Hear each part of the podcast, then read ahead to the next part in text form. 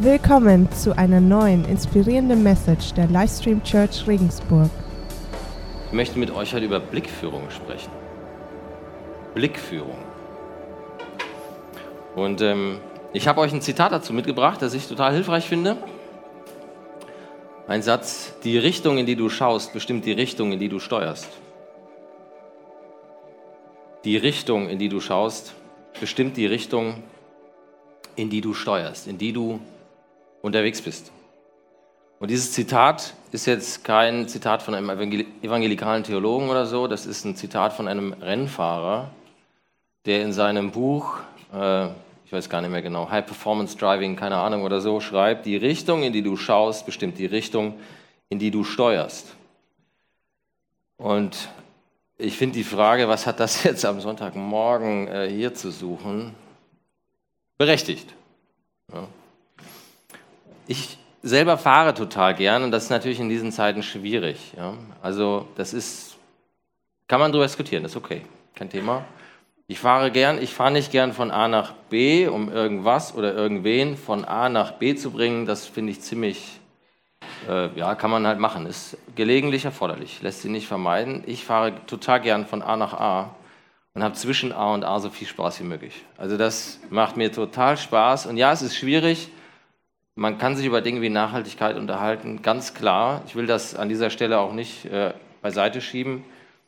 Aber ich glaube trotzdem, dass vielleicht so ein paar Motorradfahrer unter uns, vielleicht auch ein paar Mountainbiker, das ganz gut nachvollziehen können. Es ist einfach, es hat was, von A nach A zu fahren, mit einem breiten Grinsen äh, und diese Dynamik äh, zu erfahren, zu genießen. Und ich habe einen Freund, wir kennen uns seit ich müsste jetzt nachrechnen, ich schätze ungefähr zwei Jahren, der hat auch Freude am Fahren, dem macht das auch Spaß. Und der kann das auch, anders als ich. Und ich fand es total interessant, als wir uns kennengelernt haben, so einer der ersten, das, so ging das eigentlich los, hat er gesagt, hey, weißt du was, wir setzen uns mal zusammen. Und ich erkläre dir so ein paar Basics. Und eines dieser Basics war das Thema Blickführung. Und wenn du, ich bin jetzt 39 Jahre wenn du mit 18 den Führerschein gemacht hast oder so und du bist jetzt schon 20 Jahre auf Deutschlands Straßen unterwegs, unterwegs gewesen und dir kommt jetzt jemand und erklärt dir, ja, also ich, ich sag dir jetzt mal was zum Thema Blickführung, dann kann es sein, dass du dich fragst, okay, äh, brauche ich das jetzt? Aber vielleicht dämmert dir auch so ein bisschen, ja, okay, du hast da jetzt jemanden, der ist professionell oder semi-professionell unterwegs. Vielleicht macht das ja doch Sinn. Also vielleicht kann mir das echt was bringen. Und bei Blickführung äh, da geht es jetzt nicht nur um, um die ideale Linie oder so, dass ich dahin schaue, wohin ich fahren will, dass ich mir, dass ich frühzeitig den Punkt anvisiere, auf den ich mich zubewege, sondern bei Blickführung geht es auch um so sicherheitsrelevante Fragen. Stell dir vor, es ist dunkel, wir haben Herbst. Du bist unterwegs, du fährst irgendwo zwischen so ein paar Feldern durch, am Wald entlang und plötzlich steht ein Reh auf der Straße. Und ähm, die natürliche Reaktion, also meine natürliche Reaktion, wenn das alles, in aller Regel passiert das ja sehr schnell, ähm, auch wenn du angemessen unterwegs bist. Aber die natürliche Reaktion ist, du schaust auf das Reh. Und das nächste, was passiert ist, du triffst es. Ähm, jetzt ist ein Reh ein mobiles Hindernis. Ne? Also das ist plötzlich da und es kann auch plötzlich wieder weg sein. Und es kann sich auch plötzlich in eine Richtung bewegen, die du nicht vorhersehen kannst. Aber die Wahrscheinlichkeit, dass wenn du auf das Reh schaust, dass du es triffst, die ist hoch. Ja? Denn die Richtung, in die du schaust, ist die Richtung, in die du steuerst. Und ähm, jetzt sagst du vielleicht, hey, ich fahre nicht Auto oder keine Ahnung, ich hatte noch kein Reh auf der Straße oder überzeug mich nicht, kein Problem. Letzte Woche, letztes Wochenende, wir sind nach München gefahren und äh, mit dem Zug. Ja? Und ihr kennt das, irgendwie Bahnhof und große Halle und echt viele Leute. Und mir passiert das immer wieder. Ja? Ich gehe dann durch diese Bahnhofshalle und da ist so ein Typ da hinten, keine Ahnung, ein Kind auf dem Arm kommt mir entgegen, ja, und ich schaue auf den und ich, dann irgendwie, ich komme dem immer näher und ich merke plötzlich, ich muss irgendwie nach links oder rechts oder ich laufe in den rein. Es wäre viel einfacher, an dem vorbeizuschauen und dran vorbeizugehen. Aber ich, die Richtung, in die ich schaue, das ist die Richtung, in die ich steuere. Und die Frage, die, die ich heute mit euch, über die ich heute mit euch äh, nachdenken möchte, das ist die Frage, ja, worauf ruht denn unser Blick? Wir können über das Autofahren sprechen, Wir können darüber sprechen, wie das ist, als Fußgänger am Bahnhof in jemanden reinzulaufen. Ähm, aber ich glaube, dass man das noch viel weiter ja, übertragen kann und dass, dass die Frage eine, eine gewisse Berechtigung hat, worauf ruht eigentlich mein Blick? Auf was schaue ich? Heute, nächste Woche. Und wohin führt mich das? In der kommenden Woche, vielleicht so über den Herbst, im nächsten Jahr. In welche Richtung steuere ich? Bin ich jemand, der Hindernisse fokussiert, auf das Reh blickt? Oder bin ich jemand, der, der Lücken fokussiert, der Gelegenheiten erkennt, der Möglichkeiten sieht, den Platz auszuweichen und der in diese Richtung steuert? Und jetzt sind das mit so einem Reh, das kann man sich gut vorstellen und mit dem Typen am Bahnhof auch. Aber ich glaube, dass man das auch auf die ganz großen Themen übertragen kann. Und ich frage mich, wie ist das mit Scheitern in unserem Leben? Ich muss sagen, dass ich in meinem Leben wiederholt gescheitert bin und dass das teilweise so richtig schlecht gelaufen ist. Und äh, das sind jetzt auch Beispiele bei, wo ich, äh, wo ich Schwierigkeiten hätte zu sagen, hey klar, Sonntagmorgen super, lass mich das teilen. In meinem Leben gibt es Scheitern. Aber die Frage, die ich mir stellen muss, ist, ruht mein Blick auf diesem Scheitern in, in meiner Vergangenheit? Ist, ist, kehrt mein Blick immer wieder darauf hin zurück, dass ich dieses Scheitern vor Augen habe? Und was macht das mit der Richtung? In die ich mich bewege. Oder vielleicht ist es auch die Angst zu scheitern. Ich weiß nicht, ob, ob ihr das nachvollziehen könnt, aber ich habe eine Zeit, ich erinnere mich an eine Zeit in meinem Leben, wo ich enorme Angst davor hatte, zu scheitern. Und ähm, das war enorm belastend. Und ich meine, du kannst sagen, okay, die schwierigsten Zeiten sind rückblickend häufig die besten. Okay, das war für mich keine gute Zeit. Und ich glaube, mich hat das nicht weitergebracht. Ja. Ich habe mit dieser Angst gelebt, zu scheitern. Mein Blick ruhte auf diesem, diesem möglichen Szenario. Und es war nicht gut. Das kann Scheitern sein, das kann auch Schuld sein. Und ich meine, das ist ein Riesenthema. Und ich will das, man kann das nicht, auch das kann man nicht einfach so abhandeln und sagen, hey, super, ja, Mensch, gesegneten Sonntag. Trotzdem möchte ich das mit euch zumindest mal andenken, ganz, ganz kurz. Ja, aber ich meine, dass man das auch auf Schuld übertragen kann. Unabhängig davon, ob es Schuld ist, die ich begangen habe, Schuld, die mich belastet, Schuld, die ich nicht loslassen kann, auf der mein Blick ruht, die ich immer wieder vor Augen habe und die die Richtung, in die ich weitergehe, bestimmt. Oder ob das Schuld ist, die mir angetan wurde, wo jemand anders an mir schuldig geworden ist. Und ich nicht in der Lage bin, davon, davon wegzublicken, in eine andere Richtung zu schauen und in eine andere Richtung zu steuern. Sind wir Menschen, die immer nur die Schwierigkeiten sehen. Es ist nicht schwer, in diesen Tagen Schwierigkeiten zu sehen. Ja. Also ich weiß nicht, das ist vielleicht so eine subjektive Wahrnehmung. Ich schaue regelmäßig Deutschlandfunk, habe da so eine Nachrichten-App, gucke da rein.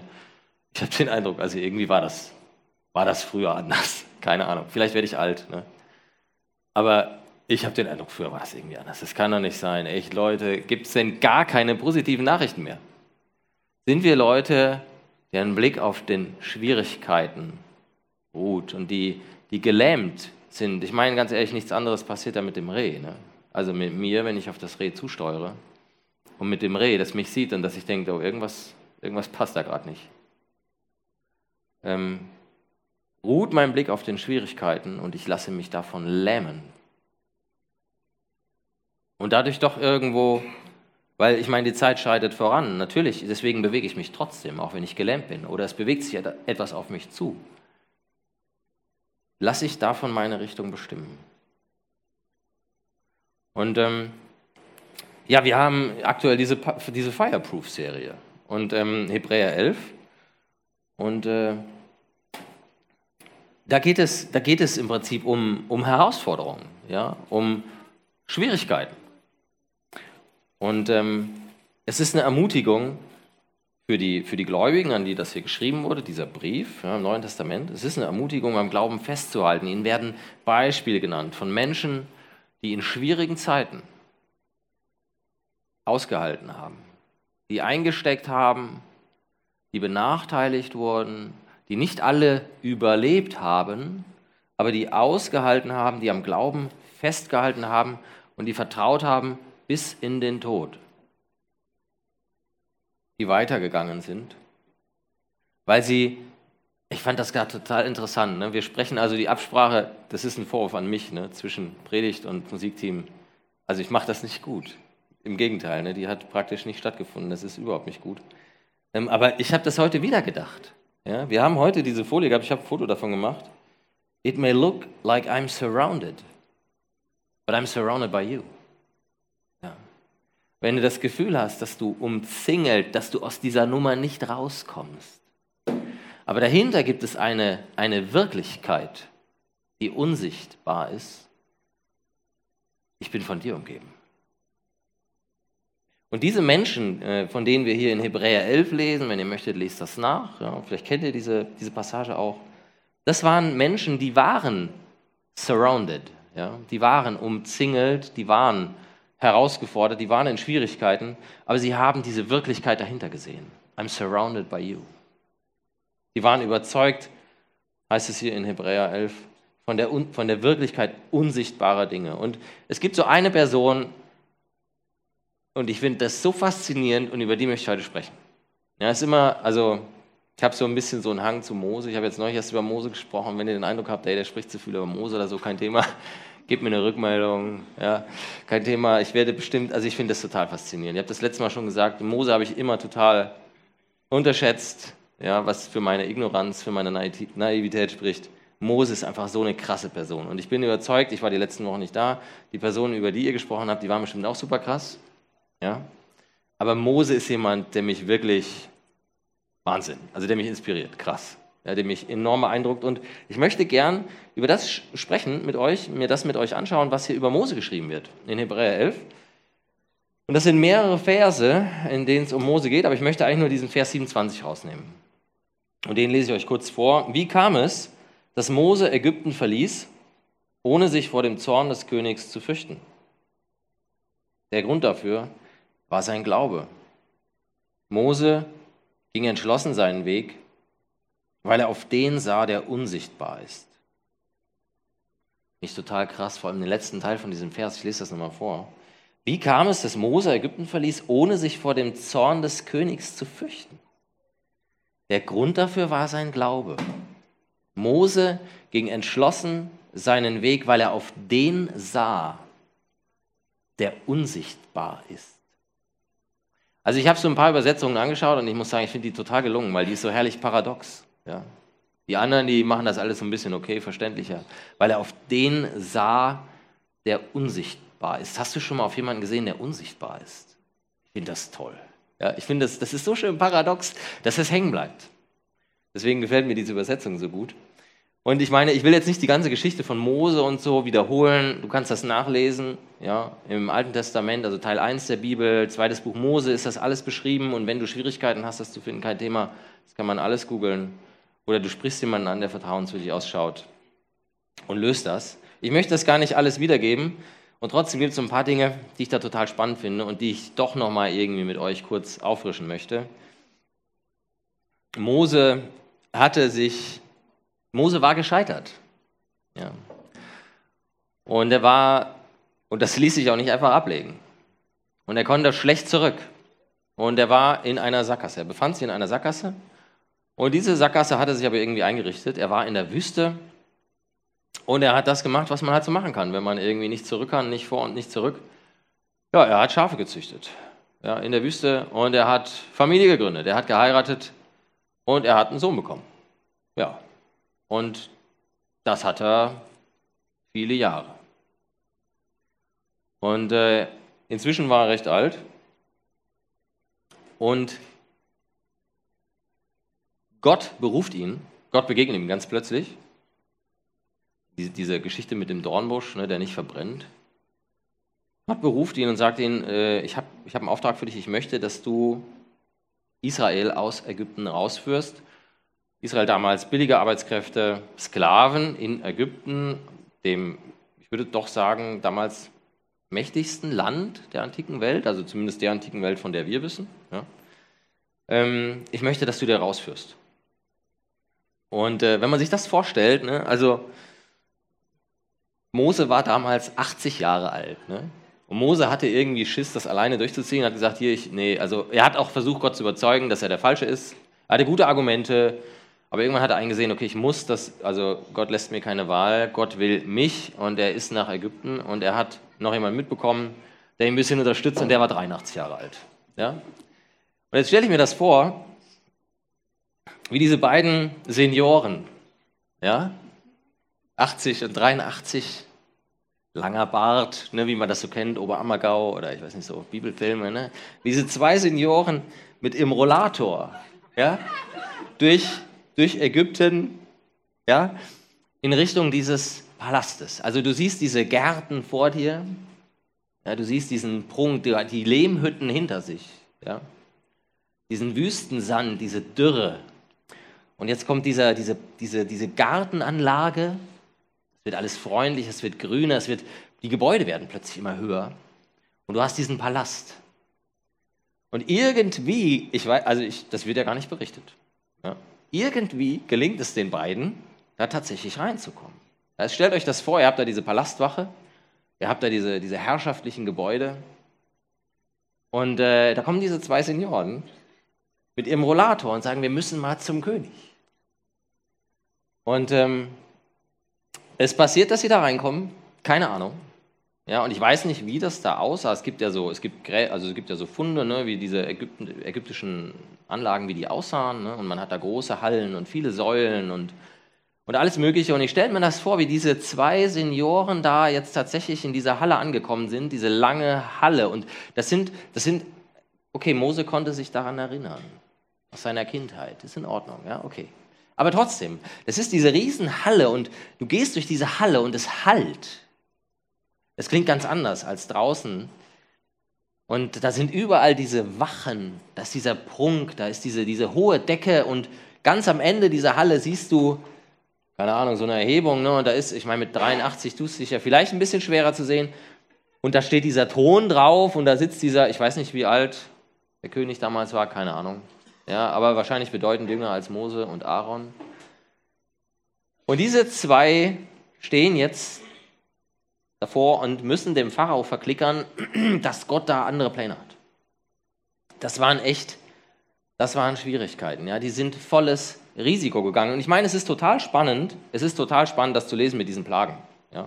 Aber ganz ehrlich, wenn das anfängt mit diesen Plagen, da war ja ziemlich schnell klar, äh, wer am Ende gewinnen wird. Das war ja ziemlich eigentlich easy. Ne? Das ist so ein Selbstläufer. Also wenn du anfängst mit der ersten Plage, mit der zweiten Plage, dann weißt du, okay, schon mal gehört zu den Plagen, du weißt, wie das Ding am Ende ausgeht. Du weißt, wer am Ende in die Knie geht. Und es ist nicht Mose, es ist nicht Aaron, es ist nicht der Allmächtige, der in die Knie geht. Aber das, was ich so faszinierend finde, ist die Geschichte davor.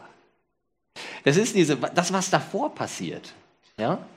Mose ist volles Risiko gegangen.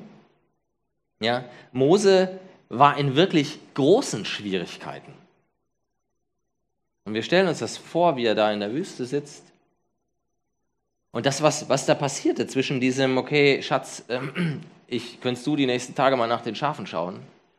Ähm, und wie, ja, wie er nach Ägypten zurückkehrt und plötzlich die erste Stadt vor ihm liegt und er weiß, ich muss, ich muss vor diesen Pharao treten. Und all das All das sah Mose, all das um ihn herum, diese Wachen, den Pharao und die Macht, die dieser Mann hatte, dieser Sterbliche, der von sich selber überzeugt war, ein Gott zu sein. Und er sah all das, er war umgeben, er war umzingelt davon. Aber er ging entschlossen seinen Weg, weil er auf den sah, der unsichtbar war. Der Allmächtige, der ihn geschickt hatte, war unsichtbar. Er war nicht zu sehen. Er hatte einen komischen Namen. Aber er war nicht weniger real als die Wachen, die, die wenige Meter von ihm entfernt standen Und der Pharao, der gelangweilt da oben auf seinem Thron saß und dachte, hey, wer bist du überhaupt? Was willst du? Wer hat den hier reingelassen? Was? Muss man, muss man mit meinem Personal sprechen. Was denken die sich eigentlich? Und ähm, das, das finde ich wirklich, das finde ich krass, äh, mir das vorzustellen, wie Mose zurückkehrt nach Ägypten, wie er zum Pharao geht, wie dann diese Vorbereitungen getroffen werden. Ich finde das immer wieder komisch. Mag ja sein, dass das eine andere Kultur war, aber ganz ehrlich, ein Tier zu schlachten und es, es blutet alles und dieses Blut zu nehmen und an meine Türpfosten zu streichen, ich finde das irgendwie komisch. Es ist wirklich irgendwie komisch. Ja, und ich glaube, das war auch damals komisch. Ja? Und er ist diesen Weg gegangen, weil sein Blick auf den gerichtet war, der unsichtbar ist. Ich frage mich, womit rechnest du? Ja, wenn du dein Leben lebst, ja, wenn du hier sitzt, wenn du hier rausgehst, womit rechnest du? Womit kalkulierst du? Egal, ob es jetzt um, um deine Beziehung geht. Irgendwie in eine Beziehung, die schlecht läuft, ein unangenehmes Gespräch in der letzten Woche, ein unangenehmes Gespräch, das irgendwo, das sich abzeichnet. Womit rechnest du? Ähm, wenn du Montag wieder arbeiten gehst und es einfach an der Zeit ist, jetzt mal über das Gehalt zu sprechen. Was, was legst du dir zurecht? Oder wenn du weißt, es geht in der Schule weiter und es ist halt einfach im Moment super schwierig. Es ist einfach schwer, egal ob du dir im Weg stehst, ob deine Lehrer dir im Weg stehen, egal auf welcher Grundlage kalkulierst du. Oder wenn es um Gemeinde geht, ne? also so Projekte. Ähm ich, ich denke, wir haben bestimmte Anforderungen, die wir sehen. Ne? Also keine Ahnung, wie viele Leute können da sein, wie viele Bürger brauchen wir. Ja? Also wir haben, wir haben gewisse Anforderungen, mit denen wir zu tun haben privat, beruflich, hier in der Gemeinde, in anderen Bereichen. Und wir können dann überschlagen, welche Ressourcen habe ich. Ne? Also keine Ahnung, was kostet halt das Kilo Hack, ja? wie viel Geld habe ich zur Verfügung, was ist mein Budget, wie viel Zeit habe ich, ja? welche Argumente kann ich meinem Chef nennen, um. Und dann tun sich so bestimmte Optionen auf. Dann habe ich so ein, zwei, drei Optionen, verschiedene Szenarien und kann mir überlegen, okay, welches Szenario ist jetzt das wahrscheinlichste? Worauf setze ich? Was ist realistisch? Und ich merke bei mir, dass ich so jemand bin. Also ich kann jetzt nicht super rechnen oder so, aber ich versuche ein bisschen zu kalkulieren, mir zu überlegen, was ist realistisch, was ist drin, was, mit was kann ich da rausgehen, was ist da zu erreichen. Und ähm, ich finde es total wichtig und das fordert mich extrem heraus, mir bewusst zu machen, meine Limits sind anders als die Limits von Gott. Wenn ich mit meinen Limitationen rechne, ja, mit meinen Ressourcen, dann läuft die Rechnung anders, als wenn ich mit Gottes Ressourcen rechne. Meine Limits sind ganz anders und das, was für mich realistisch ist, ist etwas vollkommen anderes als das, was die Realität Gottes bedeutet. Und ähm, das hat was, das, das, das beeinflusst meine Erwartungen. Ja? Was erwarte ich, wenn, wenn wir einen Gottesdienst vorbereiten? Ja? Ähm, und wenn, wir, wenn es unser Anliegen ist, dass, dass Menschen wie wir blicken, wie krass unser Gott ist. Ob, ob, das, ob das anspricht, ob, das, ob, ob, ob sie das bewegt, ob sie bereit sind, sich darauf einzulassen. Mit was rechnen wir? Wie kalkulieren wir? Was sind unsere Erwartungen? Und ich möchte an dieser Stelle zu Mose zurückkehren. Ja, stellt euch das mit Mose vor und möchte fragen, ja, zu welchem Ergebnis hätte Mose kommen sollen? Ja? Dieser 80-Jährige, der mit seiner Frau spricht und sagt, du Schatz, mir ist da was ganz Komisches passiert. Ich weiß, ich habe ausreichend getrunken. Es war sehr heiß, okay, aber ich habe ausreichend getrunken. Aber mir ist da was ganz Komisches passiert und ich, ich meine, ich muss nach Ägypten gehen. Und stell dir das vor, wenn Mose kalkuliert hätte, wenn Mose überlegt hätte, welche Ressourcen er hat, ja, welche Anforderungen und welche Optionen da bleiben, zu welchem Ergebnis wäre er gekommen? Er wäre zu Hause geblieben. Ich wäre zu Hause geblieben. Ja, ganz einfach, ganz einfache Rechnung. Und ähm, das Problem ist, und das fordert mich heraus, Gott liebt die schwierigen Wege. Gott hat Freude daran, ganz anders zu rechnen als ich. Ja? Ihr kennt, also wenn ihr so ein bisschen die Bibel kennt oder so, ja, oder kennenlernen möchtet, dann werdet ihr auf Geschichten stoßen, wo ihr feststellt, krass, Gott rechnet irgendwie ganz anders. Ja, Gott hat ein Problem damit, wenn wir denken, oh, das sollte im Bereich, das könnte, das könnte noch drin sein. Wird Gott diese, diese Lösung wählen? Wird er diesen Weg gehen? Nö. Kein Bock, nee. Gott hat, Gott liebt es. Man hört das so oft bei uns in der Gemeinde, ne? wir lieben es. Wir würden es lieben. Gott liebt es, die schwierigen Wege zu gehen. Also genau den Weg zu wählen, den ich definitiv nicht gewählt hätte. Ich möchte euch da eine Passage vorlesen aus dem Alten Testament. Ihr kennt das vielleicht mit dem, mit dem Meer. Ne? Also jetzt, diese Nummer ist super gelaufen. Äh, der Pharao hat sie gehen lassen. Die haben äh, ihren Esel mitgenommen, die haben so ein paar Schafe mitgenommen, was halt so ging. Die haben ein, zwei Möbelstücke mitgenommen, die haben was zu trinken mitgenommen, ein bisschen Proviant die Kinder an die Hand genommen. Vielleicht hatten sie wirklich noch so einen Karren, wie man das in diesen Kinderbibeln sieht, keine Ahnung. Die haben das jetzt irgendwie, sind die aus der Nummer raus und die haben Ägypten verlassen. Super. Und jetzt geht die Geschichte aber weiter. Etwas ist schiefgelaufen. Da vorne ist das Meer.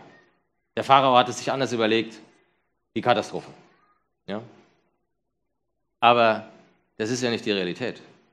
So war das ja nicht. Es ist ja nicht so, dass da was schiefgelaufen wäre. Überhaupt nicht. Ja?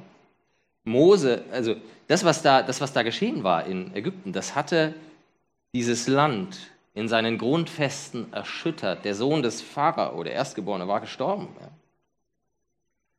Und das sah beim Finanzminister und beim Außenminister und bei den anderen und beim Bauern auf dem Feld nicht anders aus.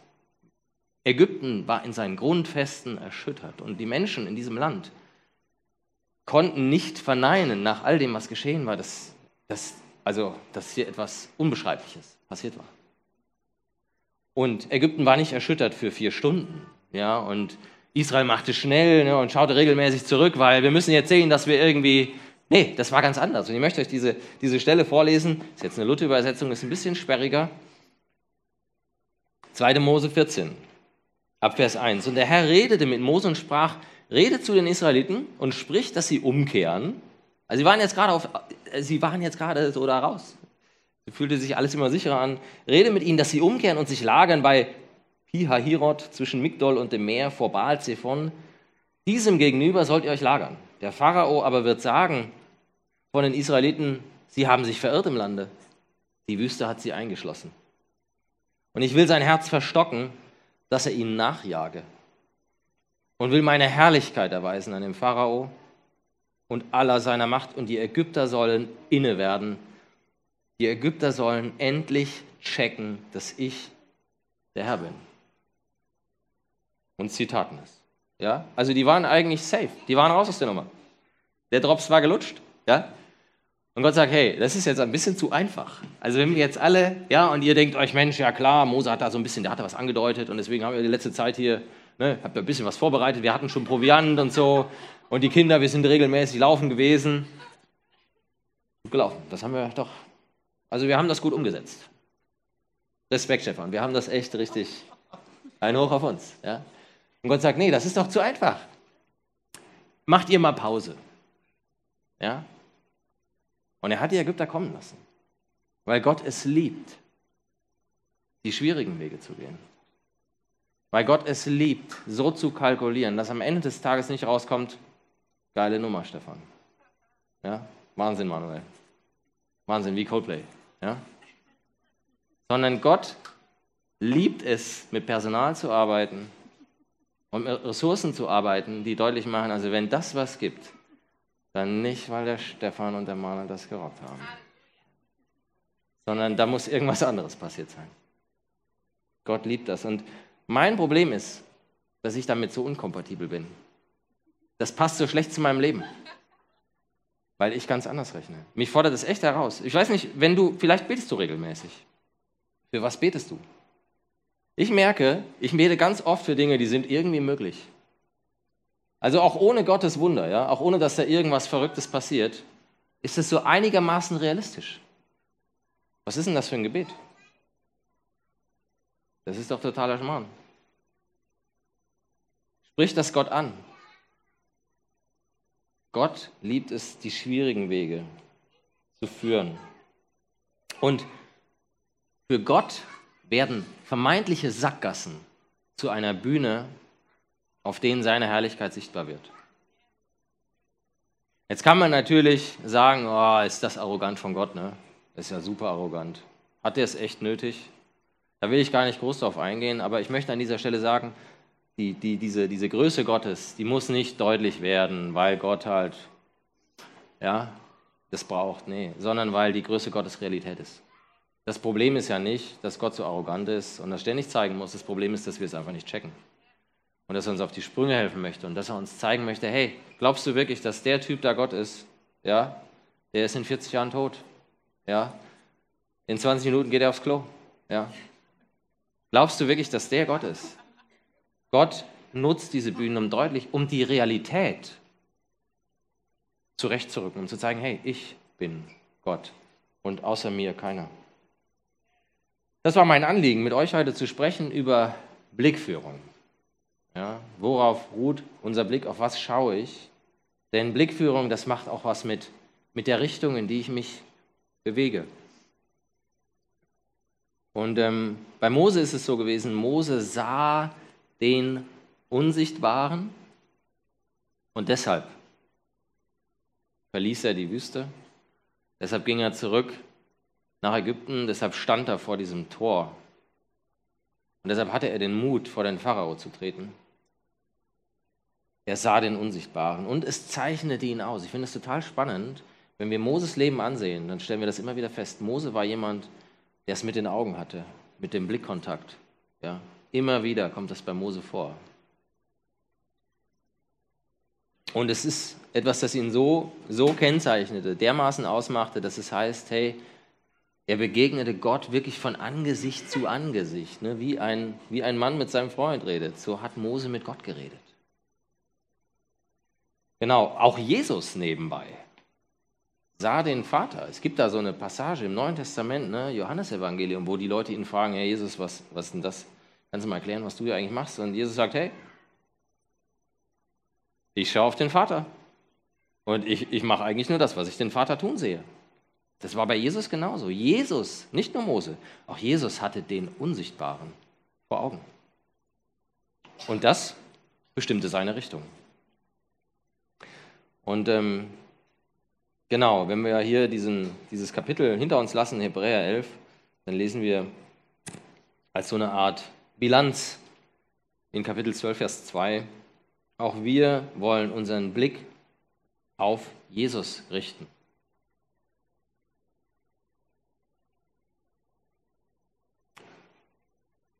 den Wegbereiter des Glaubens, der uns ans Ziel vorausgegangen ist.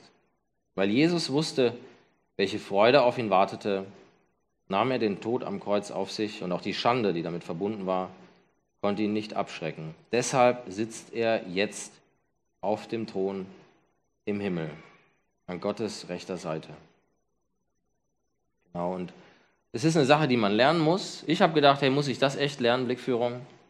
Aber es ist eine Sache, die man lernen muss, die man einüben muss. Unsere natürliche Reaktion ist nicht die Lücke zu sehen. Unsere natürliche Reaktion ist, das Reh zu sehen und es zu treffen. Und ähm, wir können Gott darum bitten, dass er uns hilft. Dass er uns hilft, das zu lernen, den Blick auf ihn zu richten und ähm, ja, den, den Unsichtbaren zu sehen. Danke euch.